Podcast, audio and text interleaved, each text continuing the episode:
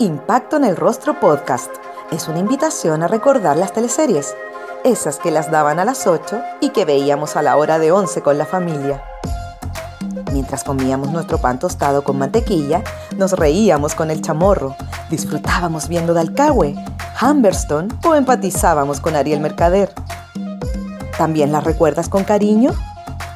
Entonces acomódate y disfruta de este recorrido junto a Jorge Peña y sus invitados en Impacto en el Rostro. Un peso que se coloque en cultura es porque se deja de colocar en otro programa o necesidad de la ciudadanía. Claudio, ¿qué te parece de estas palabras de la ministra?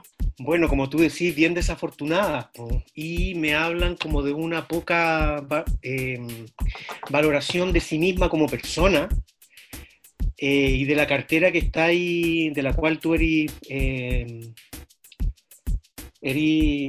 rostro, eres, estáis, estáis defendiendo. Porque si sentís que ese es tu, ese es tu, tu trabajo, entonces, ¿qué queda para los demás? O sea, si tú piensas que tu trabajo como, como ministra eh, no habla de una necesidad imperiosa que tenemos, que, tenemos todos como seres humanos, eh, entonces, ¿por qué estás ocupando ese, ese cargo? Porque de alguna manera tú eres la cabeza, tú eres el rostro de un montón de gente que en estos momentos está pasando por una situación muy difícil y muy, muy complicada, porque si tú lo pensáis, nuestro gremio es el más golpeado por esta pandemia y que históricamente ha venido siendo golpeado desde hace mucho tiempo por la precarización de la, laboral, por el, por, eh, por el ninguneo em, constante, sobre todo de gobiernos de derecha, que no les interesa que la cultura y que el arte en definitiva tenga, tenga eh, un piso económico sobre el cual sustentarse porque le resulta incómodo porque el arte siempre eh, le resulta incómodo al poder, porque ese es el lugar del arte, ese es el lugar que nos corresponde a nosotros como artistas. Por lo tanto, que la ministra piense eso, me parece que, que demuestra una ignorancia, porque al parecer es arqueóloga, por lo tanto, el nivel de dónde se formó ella como para tener esa opinión cultural respecto de su, propio, de su propia cartera. O sea, ¿en qué universidad estudió esta señora para tener esa opinión tan, tan de poca, de poca, de poca validez eh, por sí misma y por su trabajo, y sin contar lo que nos corresponde a todos quienes estamos bajo ese alero, digamos, ¿cachai? Me parece súper triste y yo creo que debiera renunciar. Yo espero que ahora con todas estas renuncias del subsecretario de Salud, del ministro del Interior, yo creo que de pasadita podría pegarse la carta de renuncia a esta señora también.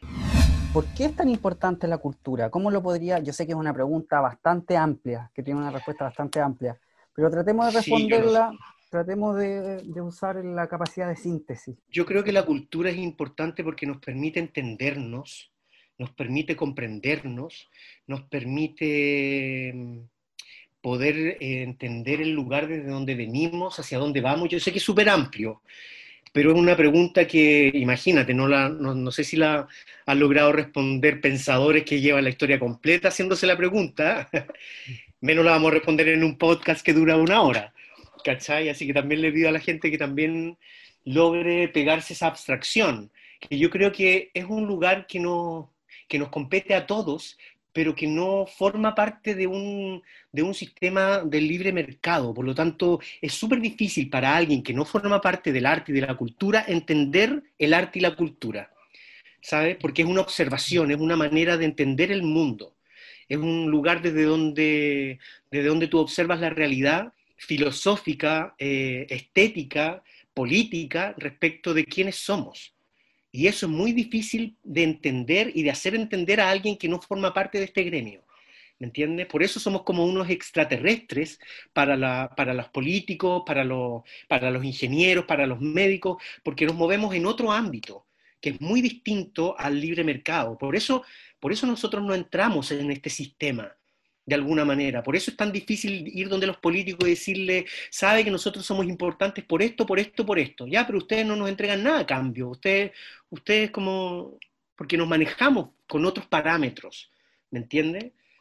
Por lo tanto, entender cómo se manejan esos parámetros, eh, yo entiendo que es difícil para quien no, para quien no, no forma parte de este gremio, pero si lo pensamos bien, en este lugar en, pandémico, en este lugar como donde la historia nos puso, no se entiende ese vacío, ese lugar de, encierro, de, ese encontrarse con uno mismo, si no es por la ficción, si no es por la música, si no es por, por la literatura, si no es por el cine, si no es por los documentales, si no es por un buen libro, ahí se va entendiendo un poco cuál es el lugar del arte y cómo el arte de alguna manera nos sirve para poder sobrellevar este nivel de, incertidumbre en el que está el ser humano desde que el hombre es hombre. Porque ahora nos toca este evento que es... Em, que es la pandemia, pero han habido guerras, han habido lugares bien oscuros donde el ser humano ha tenido que, refugiarse en, el arte y de alguna manera el arte ha, podido, ha podido dar cuenta históricamente de, del paso del ser humano por este planeta, ¿cachai? Tuvimos bastantes meses encerrados por la pandemia, eh, nos refugiamos en el arte, en la música, algunos otros en la pintura, en el cine. Es que yo creo que también tiene que ver como con una visión política que se ha instalado también, ¿cachai? Como de que el arte, el arte y la cultura no, no son fundamentales, no importan tanto, como que es privado para quien tiene el dinero para pagarlo, porque se nos ha tratado de poner en un lugar desde donde tenemos que ser económicamente rentables, porque también tenemos que comer, porque no vivimos de amor al arte, a pesar de que, claro, uno diga, como los papás cuando uno le dicen yo quiero ser actor o quiero ser bailarino, quiero ser pintor, ah, te vaya a morir de hambre. Es como un lugar común desde donde la sociedad entiende el arte y que de alguna manera uno entiende porque las esferas de poder, los lugares de poder nos han puesto en ese lugar porque no han entendido cuál es la, verdad, la verdadera importancia del arte y de la cultura. Es como un cortoplacismo bastante mediocre de la política y que finalmente lo, lo recorre todo. Finalmente la televisión, los canales de televisión, los medios de comunicación, finalmente se mueven dentro de esos mismos parámetros bastante mediocres y cortoplacistas.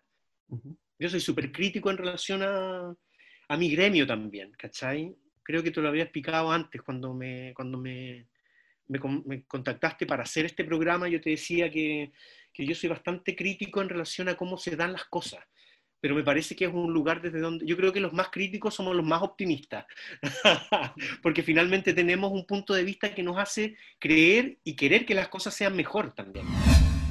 Proyecciones que se están realizando en, en distintos puntos de la capital, pero en específico en el edificio Telefónica, acá este colectivo que pone palabras que toman cierto valor, Exactamente, ellos mismos. Palabras como mm, renacer, hambre, pueblo. Me parece súper eh, significativo, súper simbólico también, que ahora sea la luz la que de alguna manera está hablando, el lenguaje, como las palabras en sí mismas, sin contexto, ¿cachai? Porque es solamente poner renace. Y eso, ¡pum!, tiene un impacto en la gente que lo lee, eh, que se llena según un contexto muy particular y de alguna manera me parece súper abstracto el mensaje, que a través de la luz es como que cada vez el mensaje se vuelve más abstracto y mucho más sutil, como que ya no necesitáis em, mucho, más, mucho más parafernalia que solamente la proyección de una palabra sobre una superficie, y que eso ya es suficiente para hacerte reaccionar y para hacerte reflexionar. Y ese es un poco también en relación a lo que hablábamos antes, de por qué es importante la cultura y por qué es importante el arte. ¿Cachai? Que en un evento como ese, en una situación como ese, uno puede hacer una reflexión muy interesante respecto de quiénes somos. Y me parece que el trabajo que están haciendo ellos a través de, esta, de estas proyecciones son, es, muy, es muy interesante, lo que provoca como, como, como fenómeno. Como, imagínate y además que eso le resulta como ajeno el hoyo a mucha gente que trata como de tapar ese, ese mensaje. Con luz. Es muy interesante. Exactamente, como que quieren, claro, pero, pero como que quieren ocupar el mismo, como que, como que la creatividad no va por ellos, la creatividad, la creatividad se ve tapada como por un, por un, por un no entender, por un, por un tratar de, como de, de, ocultar, de opacar un, un fenómeno que, los, excede por mucho, ¿me entiendes? Como desde una violencia que, ¿cómo te puede llegar a molestar tanto que alguien ponga hambre en el edificio de la telefónica o renace? Eso es un, es un fenómeno digno de analizar también. El otro día el Alfredo, el Alfredo Castro hablaba de eso y que me pareció muy interesante, que cómo, cómo lo sutil del mensaje de alguna manera provoca tanto, tanto rechazo. Es interesante el fenómeno. Claudio González Rabanal es nuestro invitado número 54 a Impacto en el Rostro. El actor hizo su debut en teleseries gracias a Amándote de Canal 13, la competencia de Llorana. ¿Qué relación habrá tenido con la producción grabada en Rapa Nui? Yo formo parte de esa generación que ya sentía la televisión como una herramienta para poder eh, ejercitar el oficio yo nunca tuve ningún juicio, además que yo crecí viendo la madrastra, la madrastra, los títeres, por lo tanto había un, un, aprendizaje del lenguaje que uno de alguna manera al ser actor y al tener esa vocación tan de chico, uno ya empezaba a reconocer como propio, como, como que era un elemento de donde uno se sentía como pez en el agua. ¿Entiendes? Por lo tanto, nunca tuve ese prejuicio de entrar a la tele porque la plata, las lucas. No, era otro lenguaje, yo sentía que, era, que es, que es, un lenguaje que, yo, que es, muy, es muy necesario para el actor. La, relación con la cámara, que después la desarrollé eh, bastante, siguiendo trabajando en, tele, en teleserie, después me fui a hacer unos magísteres a Londres, y ahí profundicé la relación con la cámara, pero bueno, ese es otro tema. Y yo empecé en esa teleserie por prueba de cámara, como todo el mundo. Todo el mundo que sale de la escuela eh, va a pruebas de cámara y me acuerdo que a mí me llamaron ese año para el 7 y para el 13. Y ese año era el año de Llorana. Y justo yo me fui de gira con una obra Alemania.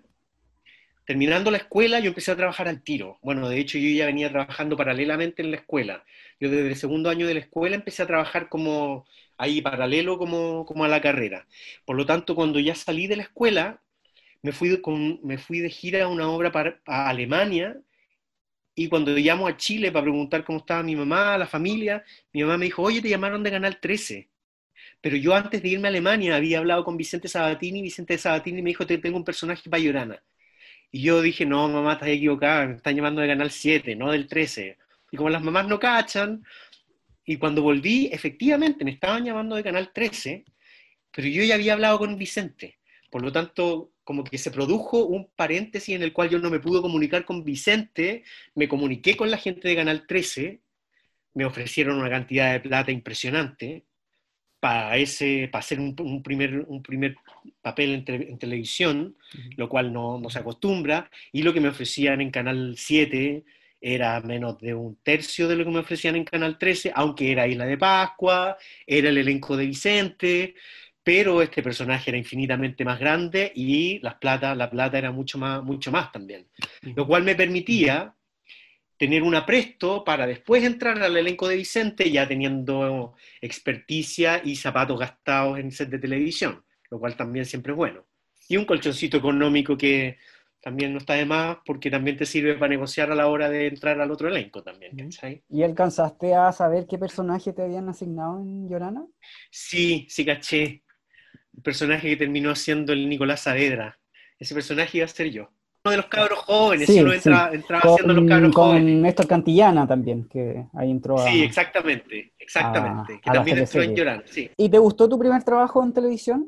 Es que teníamos, teníamos como contrapartida Llorana, ¿cachai? Yo tenía todos mis amigos que estaban en Llorana, yo entré como pollo nuevo, no cachando a nadie en Canal 13, eh, conociendo otro, otro lugar, otro, otra gente, otro espacio, pero mis amigos estaban en este otro espacio. Por lo tanto, yo miraba la teleserie como, como con una cierta como, como de soslayo, ¿cachai? como la mirada del lado decía, y además que ganaron, era Isla de Pascua, nosotros perdimos, pero me sirvió, sí, lo recuerdo con cariño, fundamentalmente porque me, me tocó trabajar harto y porque el personaje empezó a crecer, a crecer, a crecer y al principio de ser un personaje ahí nomás, empezó a adquirir eh, harta importancia y ahí fue entendiendo cómo tu trabajo va haciendo crecer un personaje que puede ser de este porte y que solamente por trabajo lo empezáis a, lo empezáis a armar y se empieza a volver importante dentro de la trama. Y eso no sé si lo hubieran logrado en Canal 7, en, ese primer en, ese primer, en esa primera experiencia. En el 99 llega al equipo de Vicente Sabatini con La Fiera. Ahí interpretaba a El Cote, un santiaguino que llegaba a la isla con su grupo de amigos. Ahí conoce a la Tato y junto al Nacho se disputan el amor de la chilota. Recuerdo que cuando fui al sur en vacaciones, cuando unos chicos llegamos solamente hasta Puerto Montt, por lo tanto ese era mi límite al sur.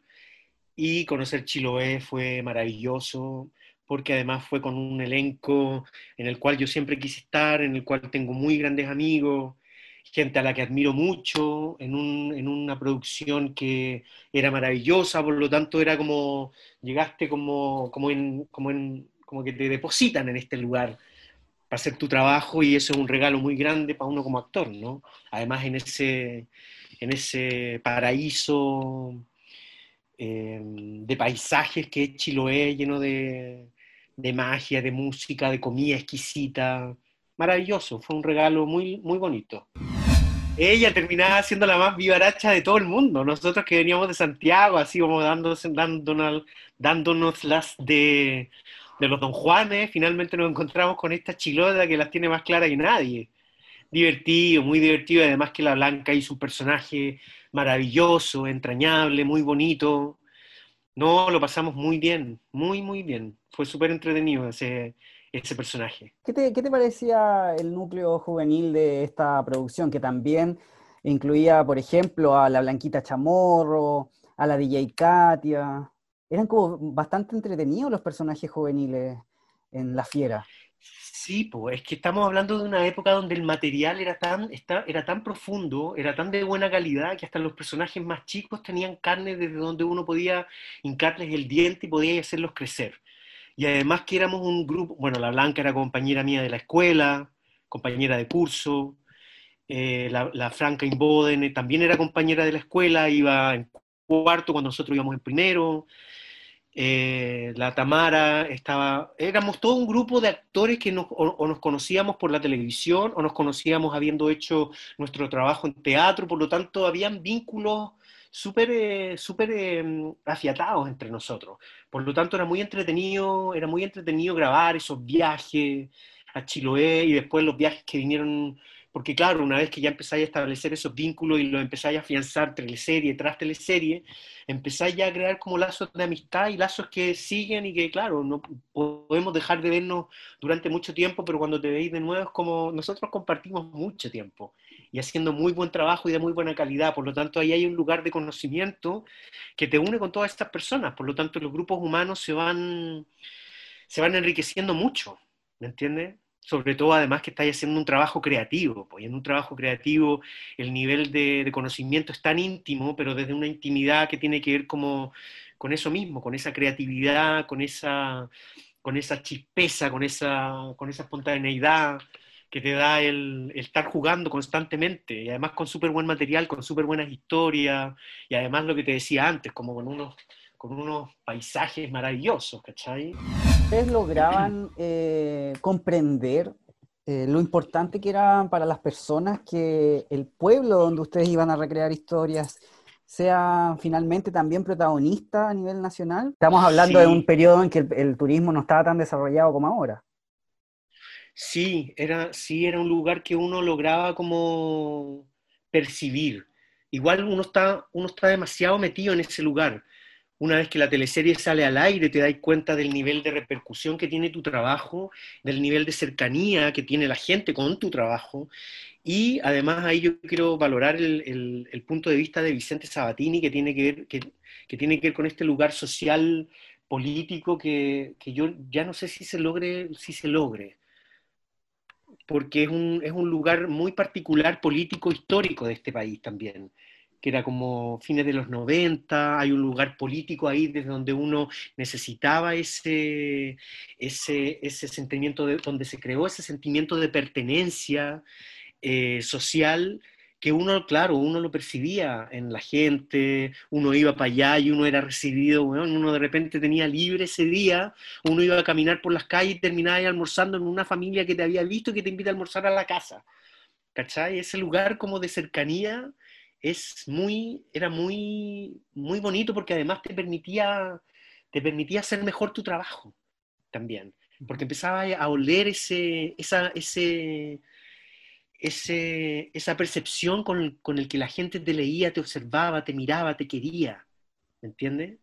Que tiene que ver con el trabajo del actor también, yo siento, pero a otro nivel como que uno desde el teatro uno lo observa como con el cariño de la gente a través del aplauso, pero el nivel de, de, de, no inmediatez que tiene el teatro, pero que sí tiene la televisión y que también tiene el cine, pero en este caso, hablando de las teleseries específicamente, te hace conectar desde un lugar social muy interesante, que para uno como actor es muy enriquecedor.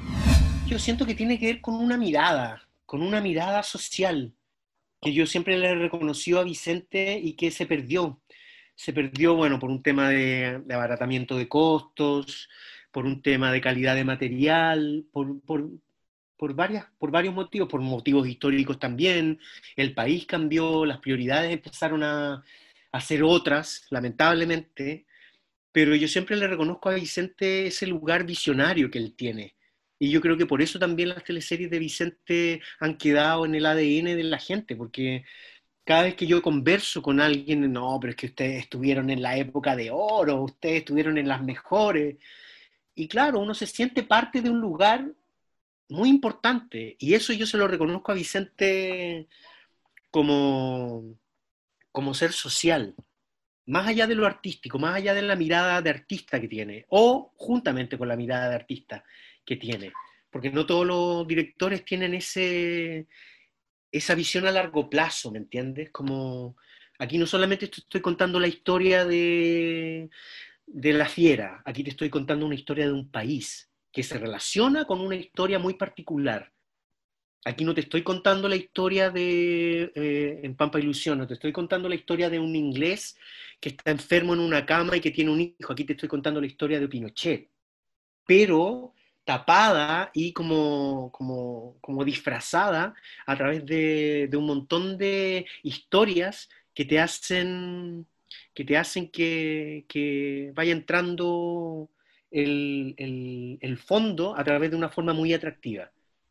Y yo creo que esa visión a largo plazo yo la echo de menos en el trabajo de la ficción que estoy viendo ahora, que se ve ahora, ¿cachai? Como, como en términos de la calidad del material que estamos viendo ahora como, como, espectadores, me refiero, teniendo, no sé, teniendo la contraparte de, no sé, series de Netflix que de alguna manera trabajan un nivel de profundidad eh, tan interesante en términos de, de, la calidad del material, insisto mucho en la calidad del material porque para mí eso es fundamental, y de la calidad técnica también. O sea, al lado de una, de una serie de Netflix, veía una teleserie acá y uno, ¡pum!, ve la cojera pero inmediata. ¿Me entendí? Y eso yo creo que es un tirón de mechas para quienes deciden.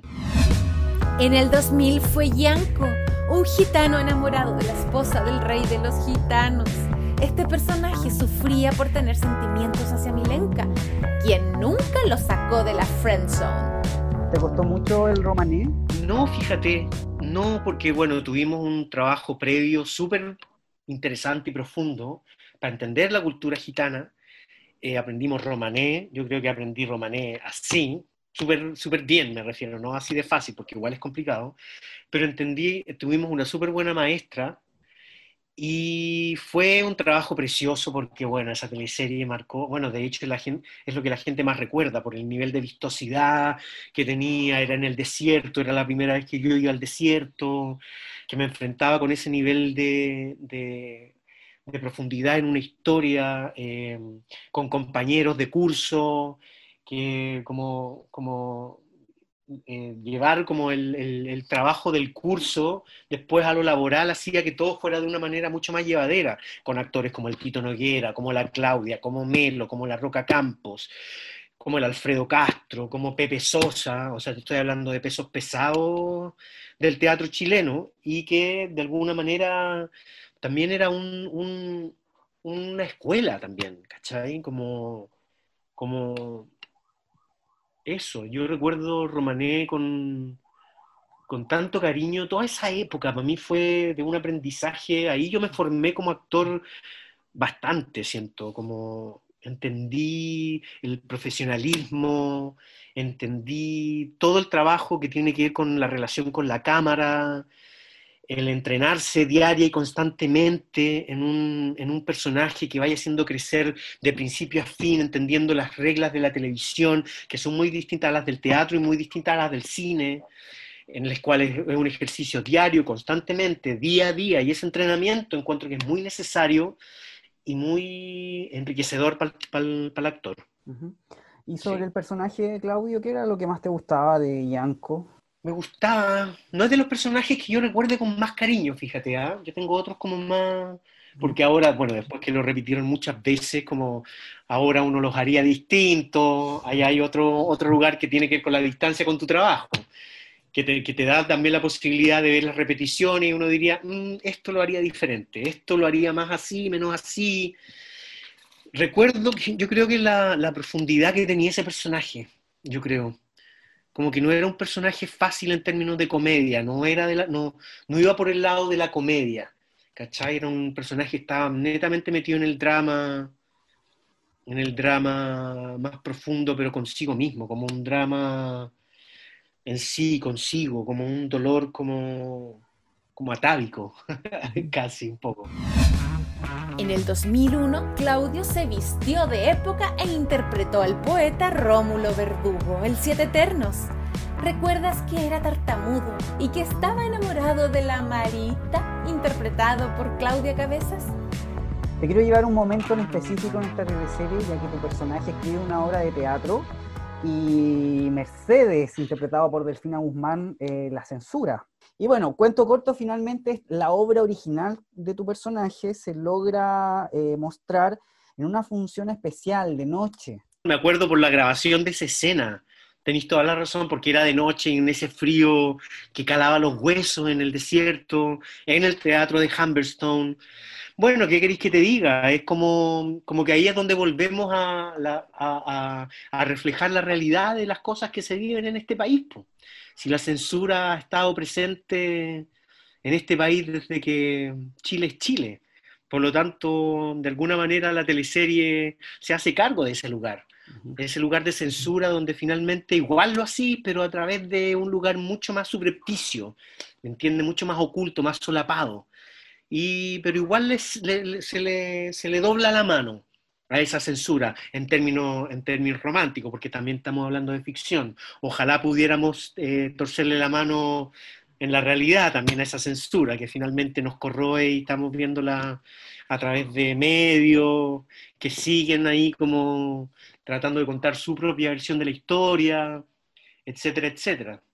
Eso es un lugar que recorre al país. Yo creo que por eso también forma parte como de uno de esos momentos que la gente recuerda y que tú me recordáis a mí también. Claudio, ¿cómo fue grabar con Terno en pleno desierto? Porque tu personaje eh, tenía, creo que tenía una vestimenta, si no me equivoco. Sí, por eso se llamaba el Siete Ternos, porque tenía un solo terno y no podía tener siete. Era bastante agradable, a pesar de que pareciera que no, porque es el desierto y el calor, pero nunca tenía que esperar cambio de vestuario por lo tanto, era como que tengo el mismo, la misma ropa para todas mis escenas. Por lo tanto, mis cambios de vestuario eran, no me demoraba nada. Y lo agradecía mucho las escenas nocturnas, porque ahí me podía poner mis buenas camisetas largas, mis buenos calzoncillos largos. Y eso se agradece en el desierto de noche, porque el, el frío calador de hueso es más o menos importante. Ese yo creo que es el personaje que recuerdo con más cariño.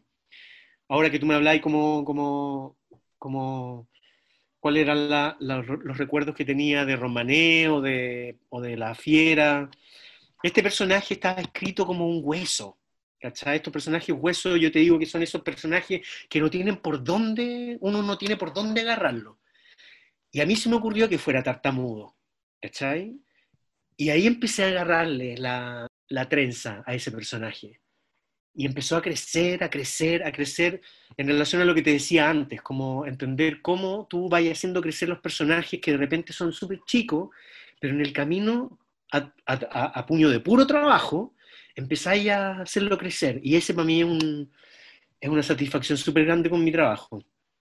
Esos personajes que al principio son como que ya, como que podrían estar o no estar, y que después empiezan a adquirir una importancia fundamentalmente por tu trabajo, para mí eso es, es muy bonito, es muy bonito. Claudio, y trabajar con Claudia Cabezas, esta, esta actriz que interpretó a una peruana en la producción. Maravillosa, pues la Claudia es una de mis grandes amigas y de hecho me acuerdo que estuvimos todo el año enamorados, porque además de, hacer Pampa Ilusión, después del segundo semestre hicimos Las Tres Hermanas. Por lo tanto, cuando estrenamos Las Tres Hermanas, yo le dije, ¿tú te, tú das cuenta de que hemos estado todo el año enamorados?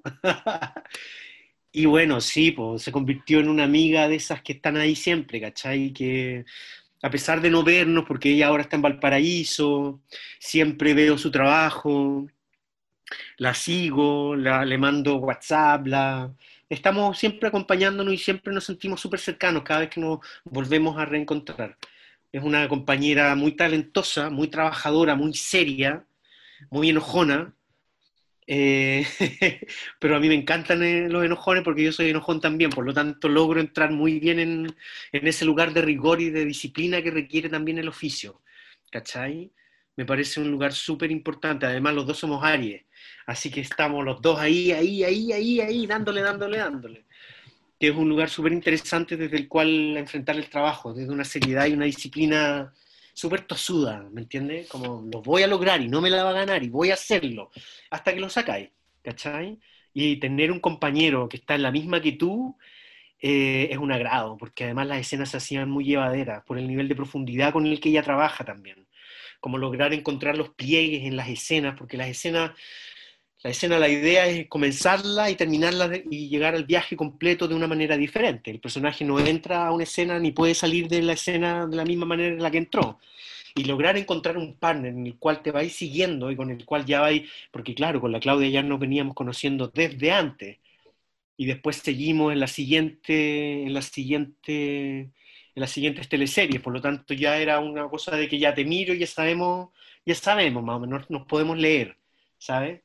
Sientes que Pampa Ilusión es el mejor trabajo que tuvo Vicente Sabatini en ese periodo? Yo creo que sí, fíjate. Yo creo que sí. Y de hecho, yo creo que, de hecho, me atrevería, me atrevería a elevar el comentario de que Pampa Ilusión yo creo que es la mejor teleserie que se ha hecho.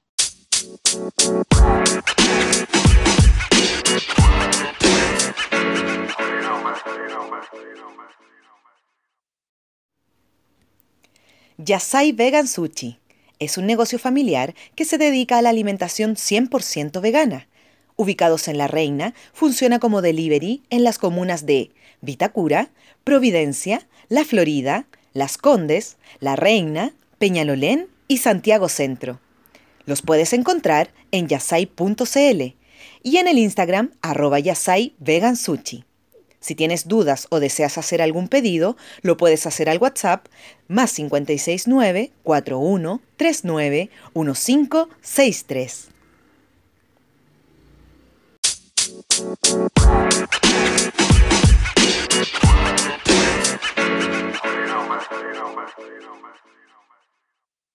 En términos de, no solamente en términos de producción, sino en términos de la visión histórica que plantea contar una historia así de épica y así de contundente.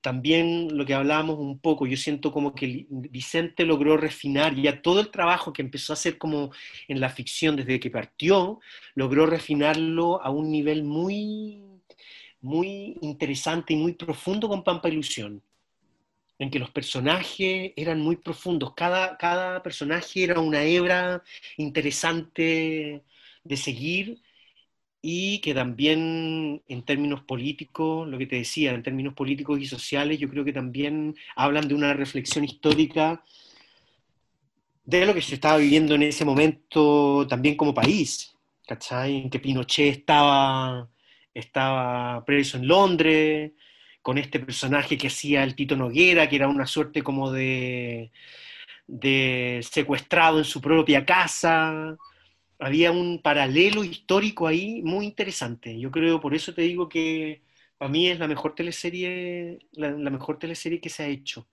Porque no, y no tiene que ver solamente con el rating, ojo, porque generalmente se tiende a creer que ya, si la teleserie fue súper vista, es, eh, es sinónimo de éxito. Para un, para, para entenderlo de cierta manera, sí lo es. No quiero, no quiero que se malentienda, porque esta teleserie le fue, muy bien en términos de rating, pero no necesariamente, porque claro, hay muchas otras a las que le ha ido muy bien, pero para mí lograr enarbolarse y encumbrarse, hacer la mejor teleserie, entendiendo que los mejor y los peor también son parámetros tan subjetivos y lo que es lo bueno y qué es lo malo, también están subjetivos, sobre todo cuando estamos hablando de, elementos culturales. Eh, para mí tiene que ver con un montón de tics que esta teleserie fue, fue llenando, ¿me entiendes? Que no solamente tenía que ver con la calidad de los textos, con la calidad de la historia, sino con todas estas otras cosas que te he ido, que te he ido mencionando. Claudio, ¿en algún momento estuviste considerado para el Circo de las Montini?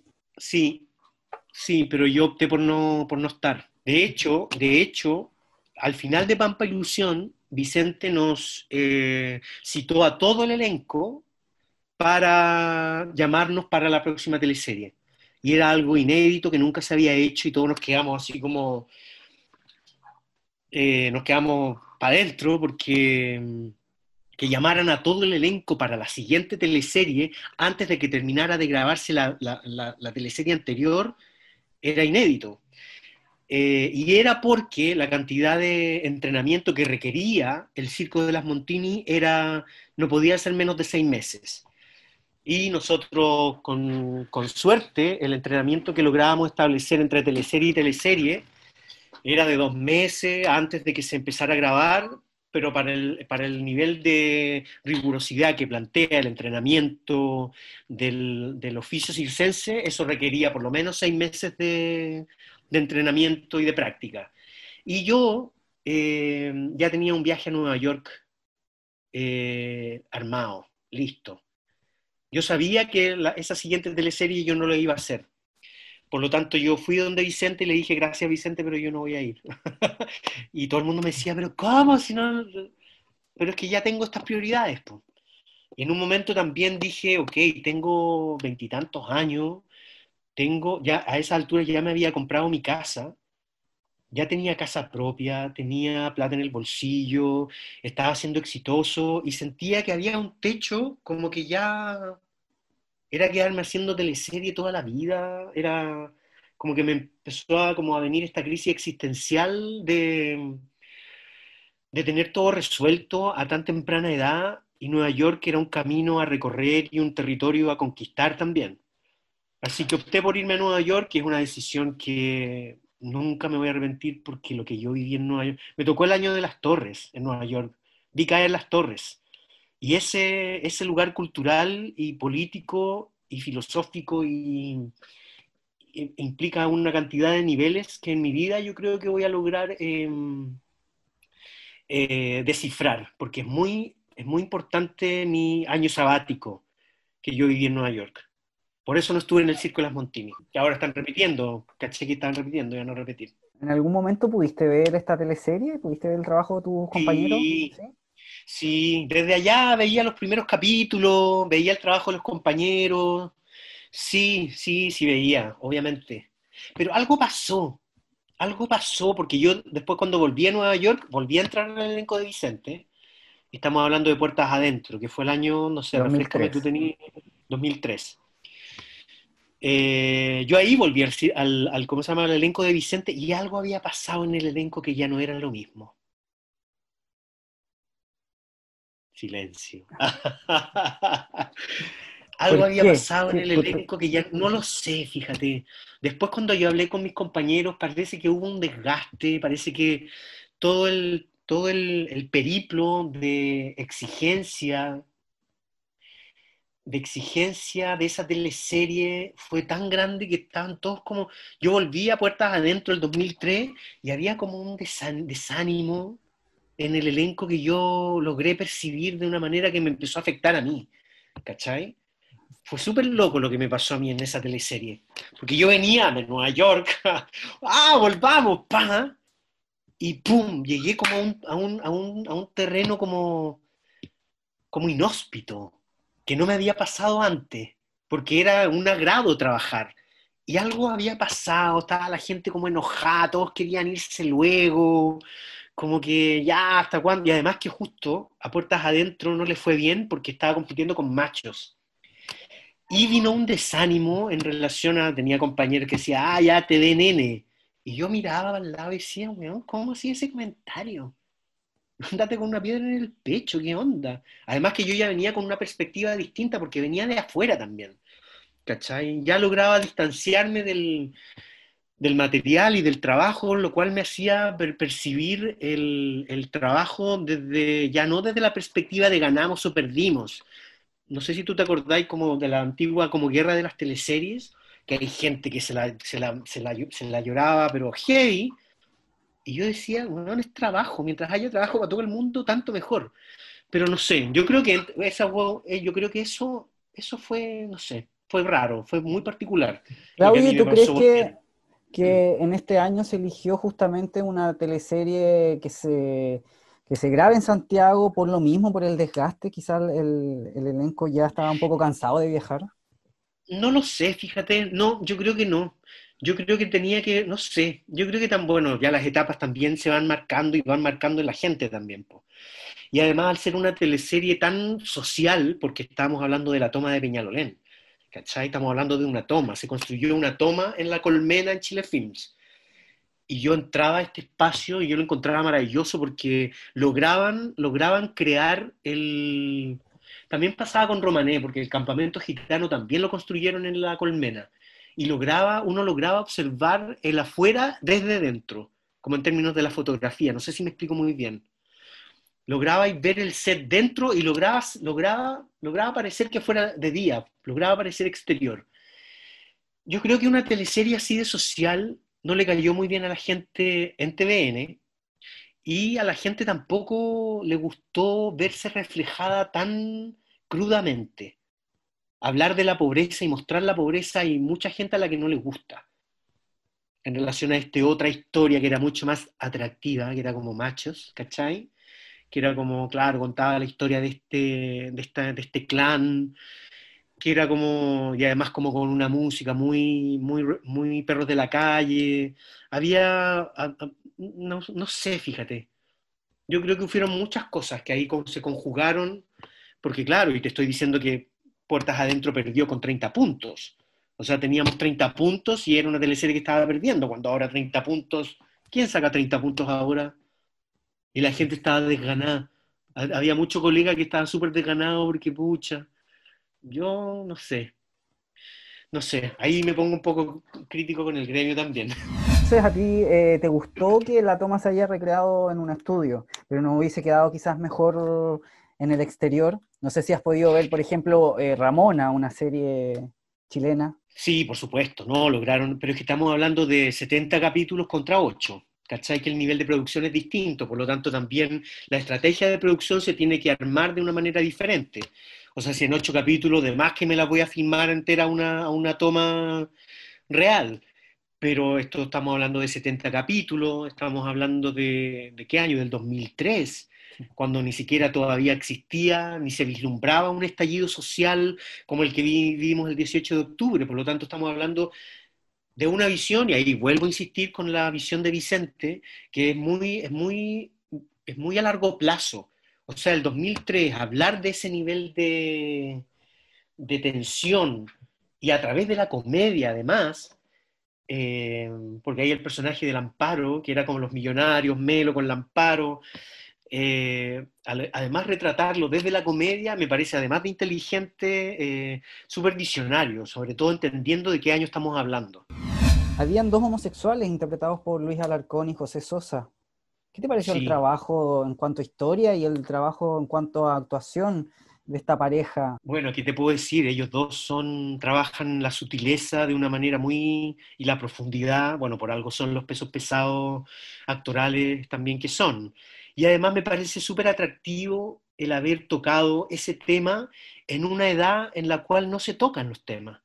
Y en relación a machos, porque también se, como que fue un año en que, en que el tema homosexual empezó a entrar en la, en la agenda un poco, como desde la ficción, porque las dos teleseries hablaban del tema homosexual, pero no sé, yo siento, por, por ejemplo, el personaje de Felipe Brown en Macho, nunca tuvo pareja, estamos hablando de un tipo guapo que viene llegando del extranjero, es un lugar desde donde entra como el tema gay de una manera mucho más fácil. Pero estamos hablando en Canal 7, una pareja pobre, una pareja desde la marginalidad, una pareja mayor, eh, a mí me parece mucho más interesante esa, esa manera de, observar ese, ese, ese, tema, a mí por lo menos eh, me, me, resulta mucho más interesante. Y me parece que haberlo hecho con esos dos actores que lograron un trabajo precioso. Yo el otro día estaba revisando una de esas escenas y eran, además de lo largo que eran esas escenas, eh, lograban a través de la extensión de esas escenas también se lograba llegar a una profundidad que esos dos actores lograban hacerte llorar a gritos sin ni siquiera ellos mover ni que les cayera una lágrima, pero como que el público era el que lloraba porque observaba esta, esta relación. Me parece que es, un, es uno de los aciertos. Y de ahí empezaron a aparecer, aparecer los personajes gay, ya no desde la maqueta. Y eso fue un, también un acierto interesante, importante. Ahí se empezó a, a, ver el mundo gay desde una manera mucho más, em, mucho más abierta y mucho más, mucho más real también, porque ya francamente el tema de la maqueta y el estereotipo del gay amanerado era algo que ya de lo cual veníamos, veníamos viendo hace rato y que ya que ya basta un poco, ¿no? Estamos hablando del 2003, así que me parece también un súper buen, super buen punto a, considerar, entendiendo la perspectiva histórica de género también. Claudio, hablemos un poco de Mario. Tu personaje de Puertas Adentro era un recolector de basura. Trabajabas con Ricardo Fernández. Eh, ¿Cómo te preparaste para ese rol? Nada, estuvimos, estuvimos trabajando, estuvimos trabajando en, em, en camiones de basura, previamente, esa era una de las cosas bonitas que tenía también el trabajo con Vicente, que era, ok, te toca ser eh, gitano, te ponemos clases de, de romané tres meses antes de la teleserie. Te toca bailar Charleston, te ponemos clases de Charleston dos meses antes. Por lo tanto, hay un trabajo previo y a la hora de grabar uno ya tiene una cantidad de registro que te permite enfrentar el personaje desde un lugar en que ya te manejáis más o menos con la acción física, con la particularidad de los gestos de los personajes. Teníamos un profesor de hip hop al cual yo le empecé a agarrar todo el, todo el la particularidad vocal, cómo hablaba, que hablaba mucho más allá arriba, que hablaba de las beauty, como, y además había toda una suerte de lenguaje que uno no manejaba porque uno no es, no, es, no forma parte de ese nicho, pero del cual tenéis que, que hacer tu trabajo de preparación y de investigación. Y ahí el, el, el, ¿cómo se llama? El canal estaba siempre, siempre como, como atento a, a ir llenando esa, esos requerimientos para poder hacer un personaje verosímil. Fue muy entretenido, además andar en camión de basura, si le sacamos el tema del olor es muy entretenido, pero el olor del camión de basura igual era, a veces era como que, ah, pero andar en camión colgado era muy entretenido. Claudio, tu última teleserie fue Esperanza. Ahí interpretaste a un peruano, hermano de Daniela, mm, Daniela Ramírez. De Daniela Ramírez, sí. es la primera teleserie de la Daniela Ramírez. También fue por casting, ya llevaba hace rato, ya llevaba rato sin hacer televisión, y apareció este personaje, me llamaron para hacer el casting, me dijeron que preparara el acento peruano, ya había hecho acento peruano antes, por lo tanto no me resultó tan difícil, y quedé al tiro. Así que fue bastante agradable. Fue un personaje chiquitito, que duraba como 14 capítulos, y bien entretenido, entretenido también era una teleserie como que abrió el nicho de las 2 de la tarde. Esa fue la primera teleserie de, de, las 2 de la tarde. Por lo tanto, también era, era abrir un nicho interesante que de alguna manera se instaló y que, que bueno también, porque eso va implicando trabajo, trabajo eventual para todo lo que vaya saliendo. Esta teleserie obviamente tenía un elenco más reducido, eh, tenía mucho más interiores que las teleseries de la época de oro de, la televisión chilena. Eh, ¿Había una suerte de nostalgia? ¿Tú te sentías nostálgico? ¿Echabas como de menos estas grandes producciones? No nostálgico por eso. Nostálgico más tal vez como por encontrar ese grupo humano tan afiatado que teníamos con el elenco del Vicente, donde uno ya se leía. Acá había gente diferente, nueva.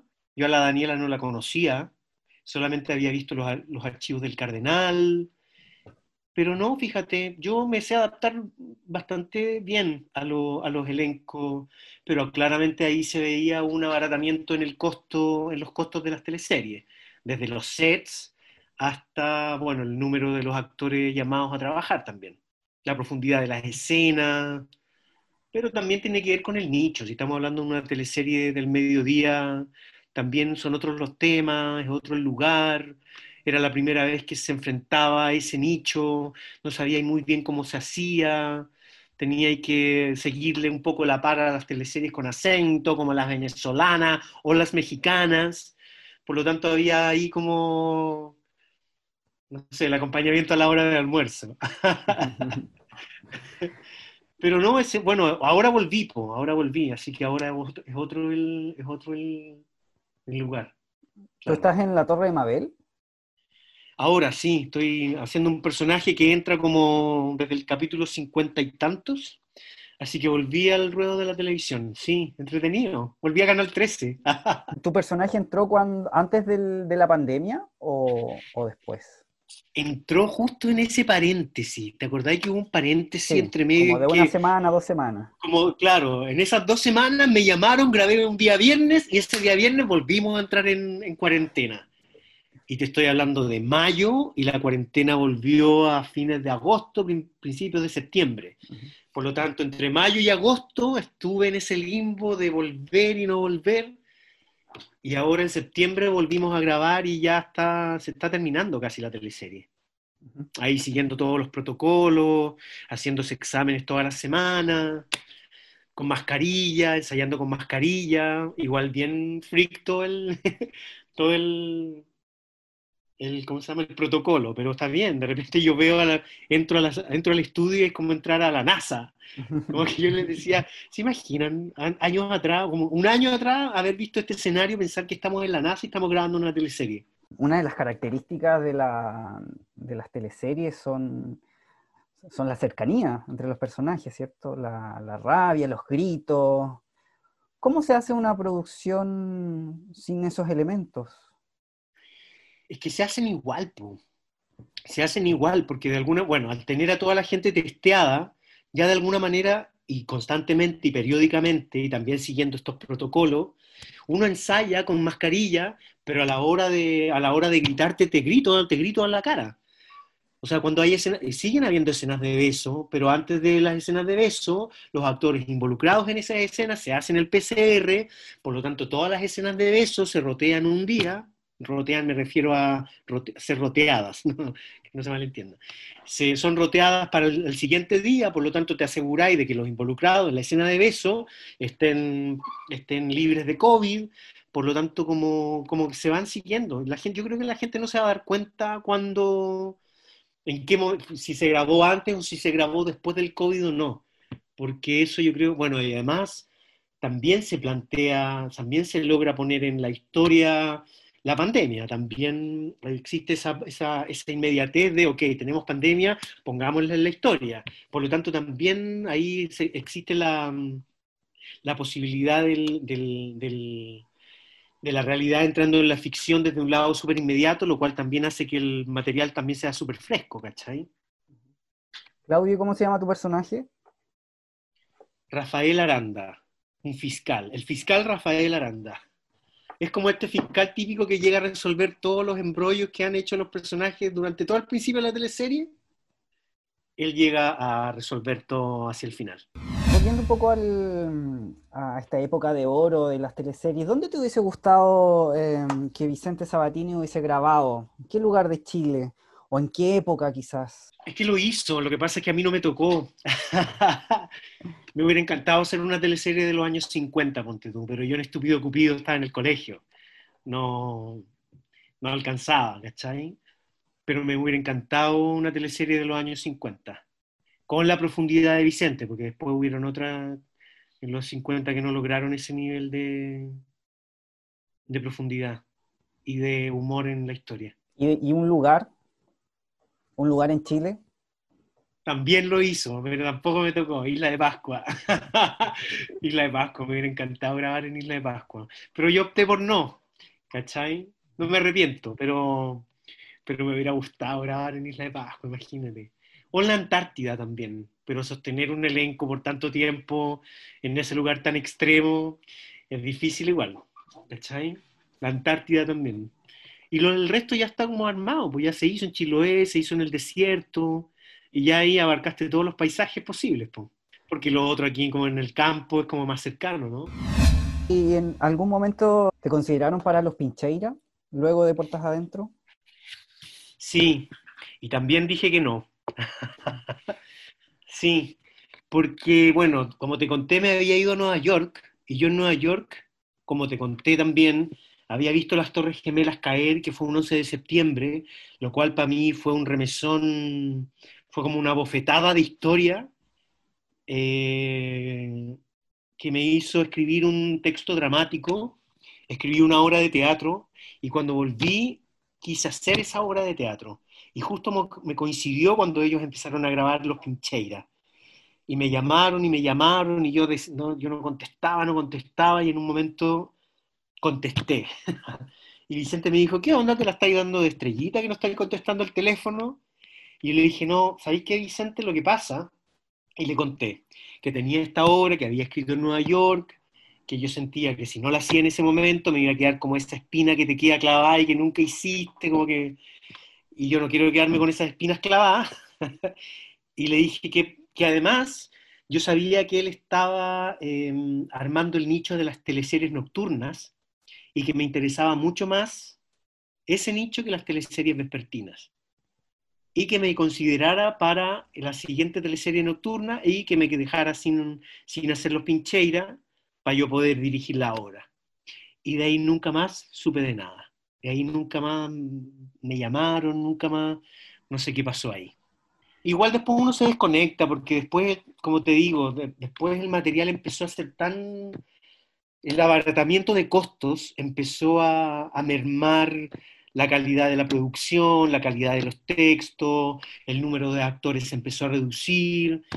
Como ya te dije anteriormente, yo ya sentía que había como un desajuste energético como en el elenco, que yo no sabía cómo, ahora con perspectiva de tiempo te puedo decir que era por esto, por esto y por esto, pero en ese momento uno ya leía ese, ese desgaste en la gente, como esas malas caras de ir a grabar, de que ya les empezó a ir mal, de que ya los ratings no eran los mismos, y una cosa llevó a la otra y ya de a poco ya empecé como a desentenderme también, como del, de la ficción.